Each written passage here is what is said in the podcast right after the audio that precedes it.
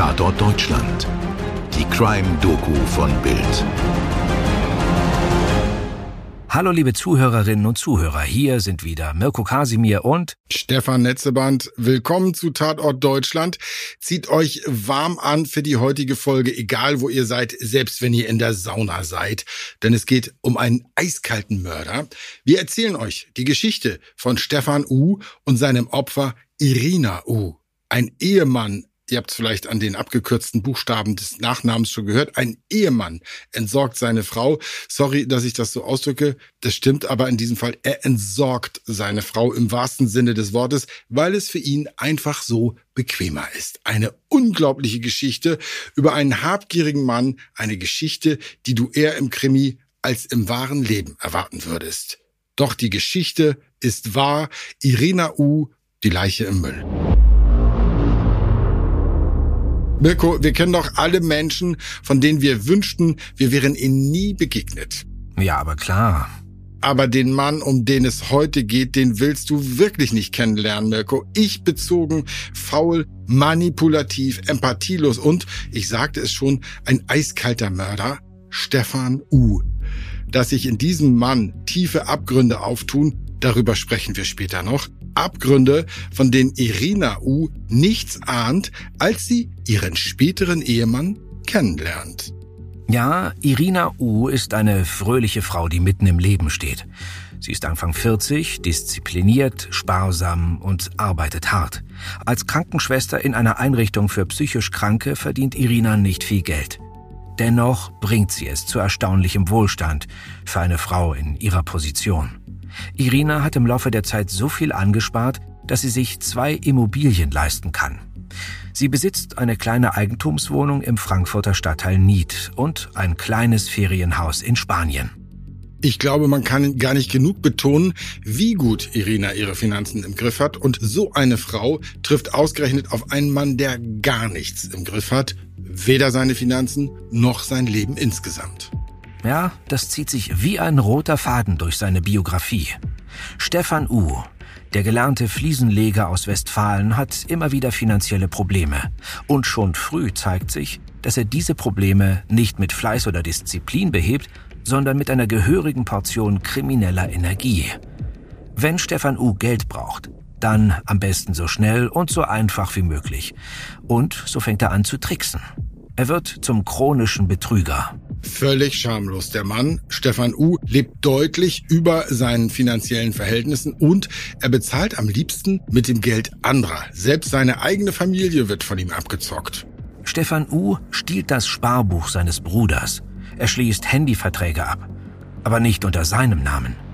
Lug, Betrug, Diebstahl und Tricksereien sind bei ihm an der Tagesordnung.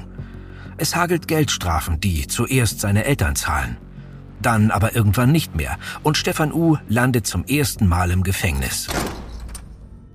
Da bleibt er aber nicht lange. Leider muss man sagen. Stefan U. wird entlassen, hat aber gar nichts dazugelernt. Von Reue, Demut oder Läuterung keine Spur. Der Mann betrügt einfach weiter. Ja, und erhält einen Job als Gebäudeverantwortlicher bzw. Objektleiter. So zumindest ist es in den Rechercheunterlagen zu lesen. Übersetzt lautet dieses sperrig klingende Berufsbild Hausmeister bzw. Putzkolonnenaufpasser. Also nichts gegen solche Jobs, das ist ja absolut nichts eher abschneidendes, äh, in so einem Beruf tätig zu sein. Aber man muss sagen, finanziell reicht das bei Stefan O hinten und vorne wieder nicht. Und so ist es für ihn natürlich super wichtig, eine finanziell bestens ausgestattete Partnerin an seiner Seite zu haben. Und die findet er in Irina U. Ja, erstaunlicherweise schafft es Stefan U immer wieder, Frauen an sich zu binden, die sein Leben finanzieren. Bei allem Negativen, was wir bisher über ihn gehört haben, muss man konstatieren, er kann sehr charmant sein, hat einen Schlag bei Frauen und er schafft es auch, Irina U um seinen Finger zu wickeln. Eine Ukrainerin aus Frankfurt, die er über ein Internetportal kennenlernt und die sich in ihn verliebt. Er verliebt sich scheinbar auch in sie, aber in Wahrheit muss man vermuten, liebt er vor allem ihr gut gefülltes Bankkonto. Ja, ganz offensichtlich. An der Seite von Irina U lässt es sich gut aushalten. Sie zahlt für die Wohnung, sie zahlt für das Handy, für Streaming-Abos und das Auto. Stefan U. ist weiter verschuldet und lässt sich durchfüttern. Irina U. dagegen ist verliebt und erkennt durch die rosarote Brille wohl nicht, dass dieser Mann vor allem ihr Geld will. Sie scheint sich nicht ausgenutzt zu fühlen. Schließlich läuten bald sogar die Hochzeitsglocken. Irina U. geht mit ihrem Stefan den Bund der Ehe ein. Bäh. Ja, beide heiraten und Stefan nimmt Irinas Nachnamen an. Doch die trügerische Harmonie ist nicht von Dauer. Im Sommer vor Irinas Verschwinden beginnt die Beziehung zu kriseln. Ein Grund dafür ist der unerfüllte Kinderwunsch des Paares. Beide wollen Nachwuchs, doch weder eine Hormonbehandlung noch eine künstliche Befruchtung führen zum gewünschten Erfolg. Eine andere Möglichkeit wäre eine Adoption, aber die kommt wegen Stefans Vorstrafen nicht in Frage. Also kurz gesagt, es läuft dich in der Ehe und jetzt spitzen sich die Ereignisse zu. Zweieinhalb Monate bevor Irina auf mysteriöse Weise verschwindet, beginnt Stefan eine Affäre.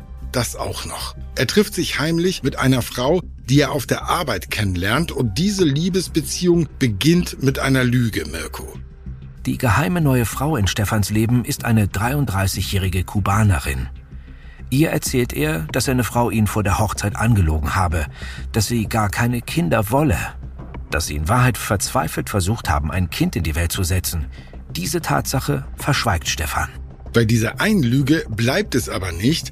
Dazu kommen wir gleich. Zunächst ein kurzer Perspektivwechsel, denn Irina hat mittlerweile eine Entscheidung getroffen. Sie will auf jeden Fall die Trennung. Ob sie etwas von der Affäre gewusst hat, darüber können wir nur spekulieren, Mirko. Aber fest steht, sie möchte die Beziehung beenden. Und das führt zu Stefans nächster Lüge. Es ist eine Art Doppellüge, um genau zu sein. Bei seiner Ehefrau gibt Stefan zunächst den Kämpfer. Er sagt ihr, dass er bei ihr bleiben wolle. Seine Affäre, die mittlerweile von ihm schwanger ist, verspricht er ebenfalls eine gemeinsame Zukunft. Stefan lügt ihr vor, seine Frau wolle sich scheiden lassen und aus der Wohnung ausziehen.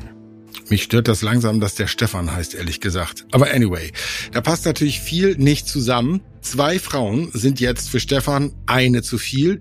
Natürlich könnte er seine Frau Irina verlassen, aber das würde auch bedeuten, er verliert den Zugriff auf die Wohnung und das Ferienhaus in Spanien. Will man auch nicht. Deshalb schmiedet Stefan einen Plan, einen ziemlich finsteren, wie ihr euch mittlerweile denken könnt. Im Oktober 2019 meldet Stefan seine Frau als vermisst. Nach außen gibt er den besorgten Ehemann, der sich nicht erklären kann, wo seine geliebte Frau steckt.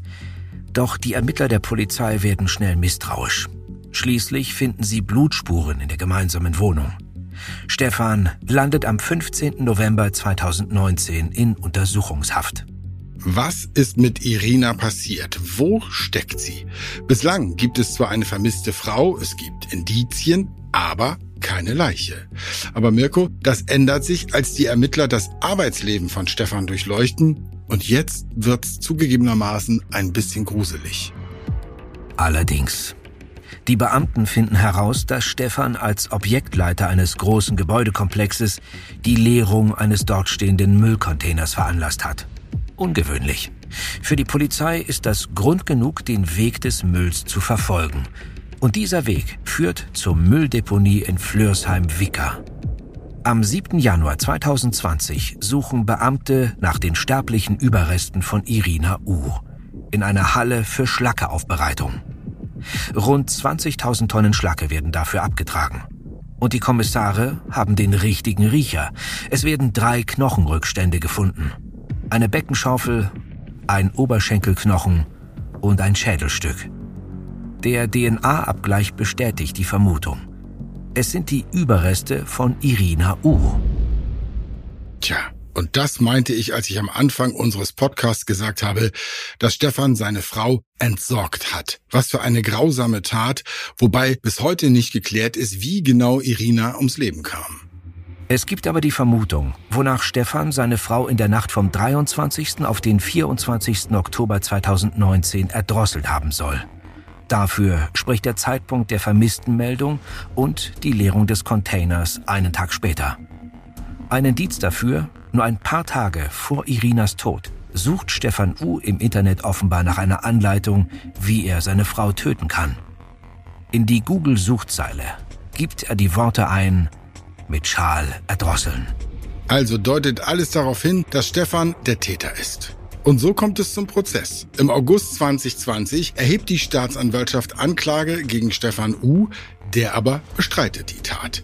Die Beweislage ist allerdings erdrückend. Vor allem wird im Prozess deutlich, welches Motiv Stefan wohl für den Mord gehabt hat. Er fühlte sich gefangen zwischen zwei Frauen und eine davon wollte er dringend loswerden.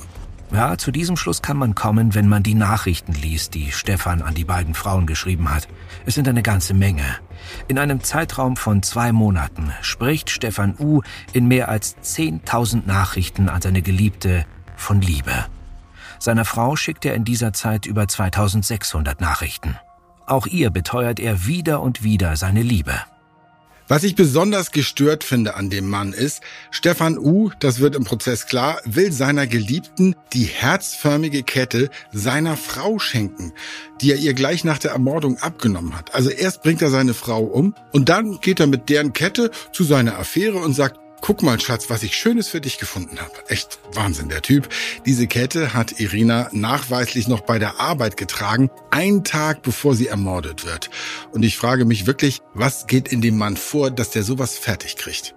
Stefans Geliebte bestätigt vor Gericht, dass er ihr die Goldkette schenken wollte.